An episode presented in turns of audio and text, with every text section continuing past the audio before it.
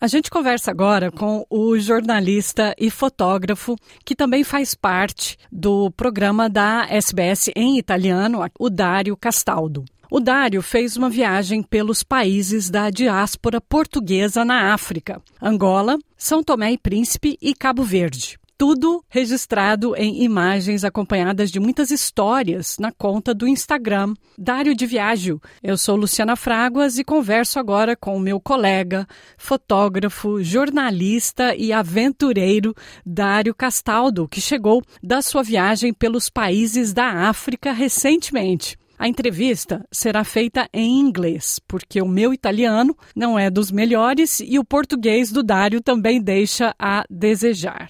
Muito. Bom dia, Luciana. Bom dia. Hi, Dario. Nice to have you here. Welcome to SBS Portuguese.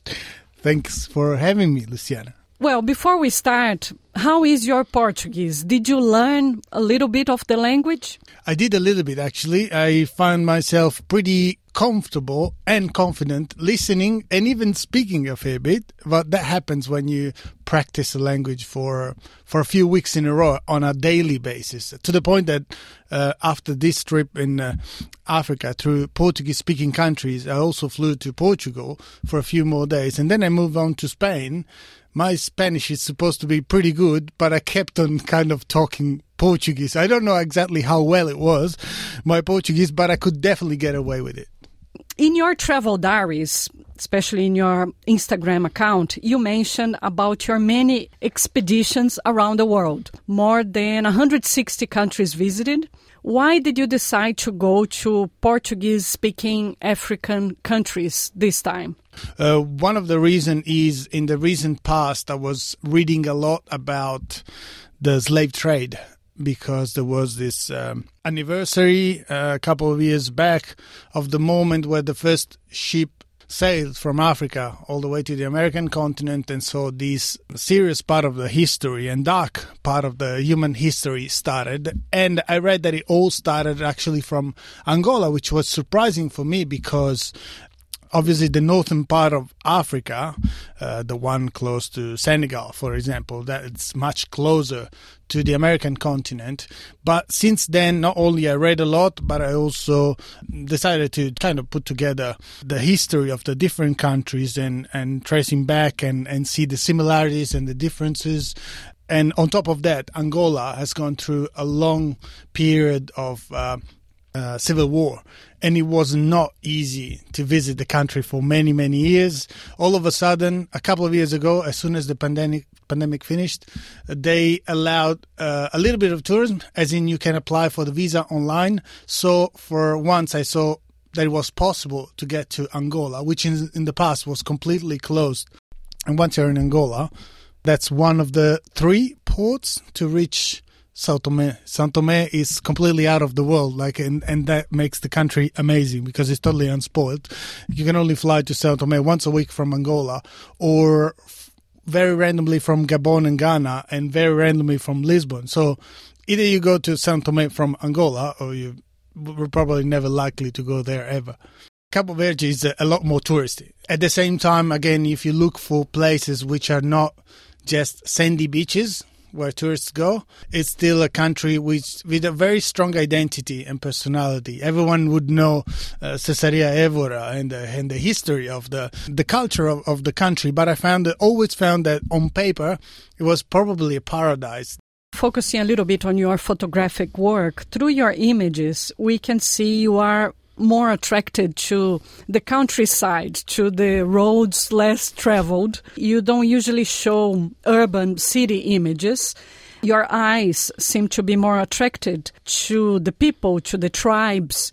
You always go to more remote areas. Why is that? Well, I think there's there's uh, various degrees. First of all, I think it's um, it's a consequence of the fact that you want to establish a relationship with uh, with the person and with the environment. And in the city, it's always hard because people are always moving around and going from A to B. Life is never really happening in the streets or uh, whereas the streets is the theater where everything is happening in the small villages or in the rural areas surely on the off the beaten track. So you want to establish a relationship and that's not in the city that you generally uh, manage to do that. Uh, in terms of identity if you want to see something really unique and genuine you don't go to places where people tend to dress the same way everywhere. But you want to see something which is very specifically local. And I love taking pictures of the people because I believe no matter how many pictures they take of you, Luciana, you will never look the same into pictures. Whereas and how do you go about taking photos of these people? Because you may need to gain their trust or establish a relationship to get into their souls because it's not only a matter of photographing someone that has interesting features. I think you are also, we can see this through the Instagram account, they're telling a story. So, how do you go about with your subjects? I don't have an answer. I can only report what the other people told me. They have the impressions. Last year, I think I traveled um, through Iraq, and for a few days I traveled with a photographer, and he told me that I have a very specific way of approaching people, which is somehow cheeky, uh, empathetic, but I, I, don't I can't tell you whether that's true or not. I can only tell you that I've never been punched in the face for a, for a, for a photo, and that's mm, that's pretty, a pretty good record. Yes, it's surprising given how many times I would have done the same if I was on the other person. What this guy wants uh, sticking the camera in front of me. It also depends on uh, the environment you are in. For example, you know that in some Muslim country you would rather not just approach a lady with a man and, and without without permission, or you know that if you go into a, a slum in Sierra Leone, you would just do things more carefully, just in case someone get a, gets annoyed at you. And then it depends what sort of camera you traveling and working with. If you got a big lens, a big zoom, then you can improvise, take photos from a distance, and sort of steal the image. Whereas if you have if you have a wide angle, you can kind of recreate an atmosphere and trying to look like you are not intrusive. And so you tend to have different kind of images and different kind of impact on on the situations. I don't generally ask because the moment you ask then people get sort of uh, freeze and just put up a face. It's more likely you tend to establish a visual relationship with the person and then you can tell whether there's a, a predisposition or not and you have to think fast because you are seeing an image that could be a great photographic image. And then you have to go for it. So first taking the images and at the same time creating a relationship that didn't exist because they have to allow you in their space. So yeah. it's interesting how you put it. Just to put in context as i said in the beginning you visited 161 countries. You are an adventure you've been to all war ridden countries, Africa, Middle East. You're always looking for adventure. I work with you and I, I see that you work so you can go and travel yes. and go with your backpack. That's your luggage. What is next for you? Since you've been to so many countries, where do you want to go back? Or what's next? A new country that you haven't visited? Oh, you want to travel light. That's the first thing. You want to travel with a backpack because that's important for many ways. You're um, more likely to jump on on a bus and just uh, squeeze your backpack between your legs, and that doesn't bother you while traveling. That doesn't bother other people. Is not in the back of your mind if you got a luggage or something uh, away from you. You don't look like you have too many valuables on you because that's all you have. Something that looks like a day pack Instead, you got everything on you and you know it, but better if people don't know that you got everything on you. And in general, feeling light also makes you lighter in terms of approach to life and, and to experiences and to other people. I love going to place.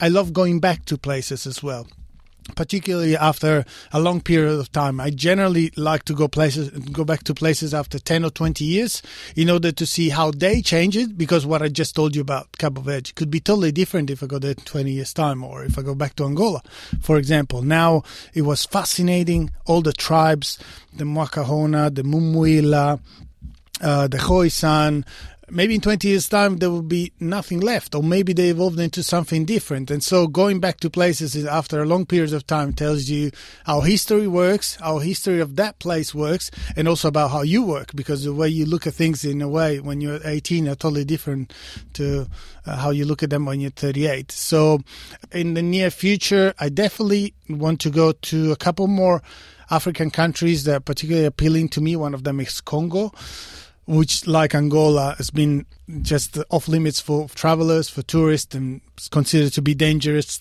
for a reason. I'd like to go to Mauritania and to Mali, but that part of the world at the moment is a little bit trouble. You can see there's a there was a coup in Niger just a few days ago, so that's a, a new hotspot for some troubles. I've recently been to Sudan, which also was very problematic, but again, I loved it, and I loved it even more because there was no one else around. I could experience this fascinating UNESCO heritage site, site with the most amount of pyramids in the world all by myself. Just putting the tent there, spending Fantastic. a night and a day all by myself. One of the most beautiful places in the world. But then in the back of your mind, you ask, okay, if in this place there's no one else, there must be a reason. So this is really mm-hmm. dangerous, and, and and it was probably next year I'll try to go to Afghanistan with a couple of our lovely colleagues because I, I've always wanted to be there and it was never quite the case. Maybe still not the case, but uh, we'll try to make it work. Have you been to Syria? Yes, I've been to Syria in 1999 with my tent, actually. I pitched the tent in, in very many places. At the time, it was still peaceful Actually, the problem started in that very 1999 because that's when Bashar al-Assad's father died, and in the transition of power, that's when things gradually went berserk between the different ethnicities and communities. And so, some of the people that the founders of ISIS actually used to be jailed in Syria and were released by Bashar al-Assad as soon as he took powers because he wanted to keep people more quiet in a way to please people. So that's when mm, things got started to get worse for, for Syria. But when I was there, it was extremely peaceful so beautiful. Aleppo was fantastic. Damascus was beautiful. The the desert and and and all Palmyra, the ro- uh, Palmyra. I pitched a tent there. It was sticking hot because it was July. It was forty plus degrees, and people were lovely. Is that true? That saying that people who have less give more. So when you go to the poorest places and people that have near to nothing are they more generous towards you or not? Maybe we'll not generalize just because I had a pretty big issue in, in Angola, so maybe not all of them. But um, I think they just grew up with um, a different perception of what is mine and what is anyone else. They, they, they just so much used to share everything because they share the, the space they live in. They share the meals whenever they have some extras. They share, they have probably a deeper sense of community. And then there are some ethnicities around the world, some countries where traditionally people are more helpful towards the visitors. And that happens a lot, for example, in Arab speaking countries in the Middle East. They have this tradition of being helpful towards the guests. Uh, I think one of the key is whether they perceive you as a tourist, a tourist is like a visitor in a zoo. and that's not liked. Whereas if you put yourself in discussion, if you put yourself out there and somehow you you take the risk, I generally found that people are more prone to to, to, to help you just because you did not decide to pay for a service, but just to live an experience. So giving yourself and they're more just help happy to help. I would just ask you super briefly to tell us this adventure that you mentioned to me in Angola. What happened? Tell our listeners so people don't get curious. And how do you go about it? And also, you you don't seem to be. Do you fear for your safety sometimes? Tell us about the Angola story. Yeah, you got to find the balance because you have yeah. to you have to know that the danger is there, but you don't have to let that fear take over and dictate your actions. Otherwise, you just freeze and you stay in your uh, tent or your hotel room all the time because there's dangers, potential danger everywhere. So it's it's uh, it's like uh, you know the jungle rule. You have to understand the environment and uh, adapt to it. And unfortunately, in Angola, for the very first time, you mentioned after 160 plus country and thousands of situations in which I could have been assaulted, I was finally assaulted in the city of Benguela in broad daylight. And um, yeah, it was it wasn't it wasn't nice uh, hearing someone say "te vou matar," and they, you know, Portuguese. It's uh, easy to understand in that circumstance. I can even say that. Was he with a gun or um, it's a sort of a well? There were there were uh, there were a few of them, and they actually didn't need a gun, but because of the numbers, and many they are threatening and, and, enough and pretty big too. So I managed not to give away my phone, which was the first target, and uh, and probably uh, ended up with a couple of broken fingers. But I don't know because I haven't gone to a hospital after that. Uh, yeah, I was stolen a whole lot of money. I was very unlucky for several circumstances, but I also was lucky in that circumstance because it could have gone much worse. And I was super lucky in the past. And as I said, somehow because I was lucky, somehow because I could s- smell and detect the danger and prevent it before, but also because, as you said, when you have you are that open, somehow you attract the positivity in people. So I don't exclude the possibility that in the past some other people were tempted to assault me, but within the group maybe there was someone saying no, let's let just let him let him go, and uh, connection is, is the key. Um, you learn about the country through them, but sometimes you're also the first and only person that they see from overseas. So they're a gift to you just as much as you can be a gift to them. So open yourself, uh, let them understand that in in the connection they could get away with a lot more than twenty dollars if they uh, assault you, but with a unique experience because you could be their window towards the rest of the world and that also it's a it's a big drive for me when I go to places establish that sort of connection apart from all the volunteering works and and and those things that I also do that I've done recently in, in South Sudan and in many other places because that's uh, giving something very material and some sometimes very useful, but also the personal relationship. I can tell it's something that people are are craving for when they meet a foreigner. Dario Castaldo, journalist, photographer, and also part of the SBS Italian program. Thank you so much. Obrigada pelo seu tempo, for your time, for being here and sharing your amazing experience. I could talk to you forever. I would love to hear more. But yeah, we have to go. Our time is up. Thank you so much. Muito obrigado.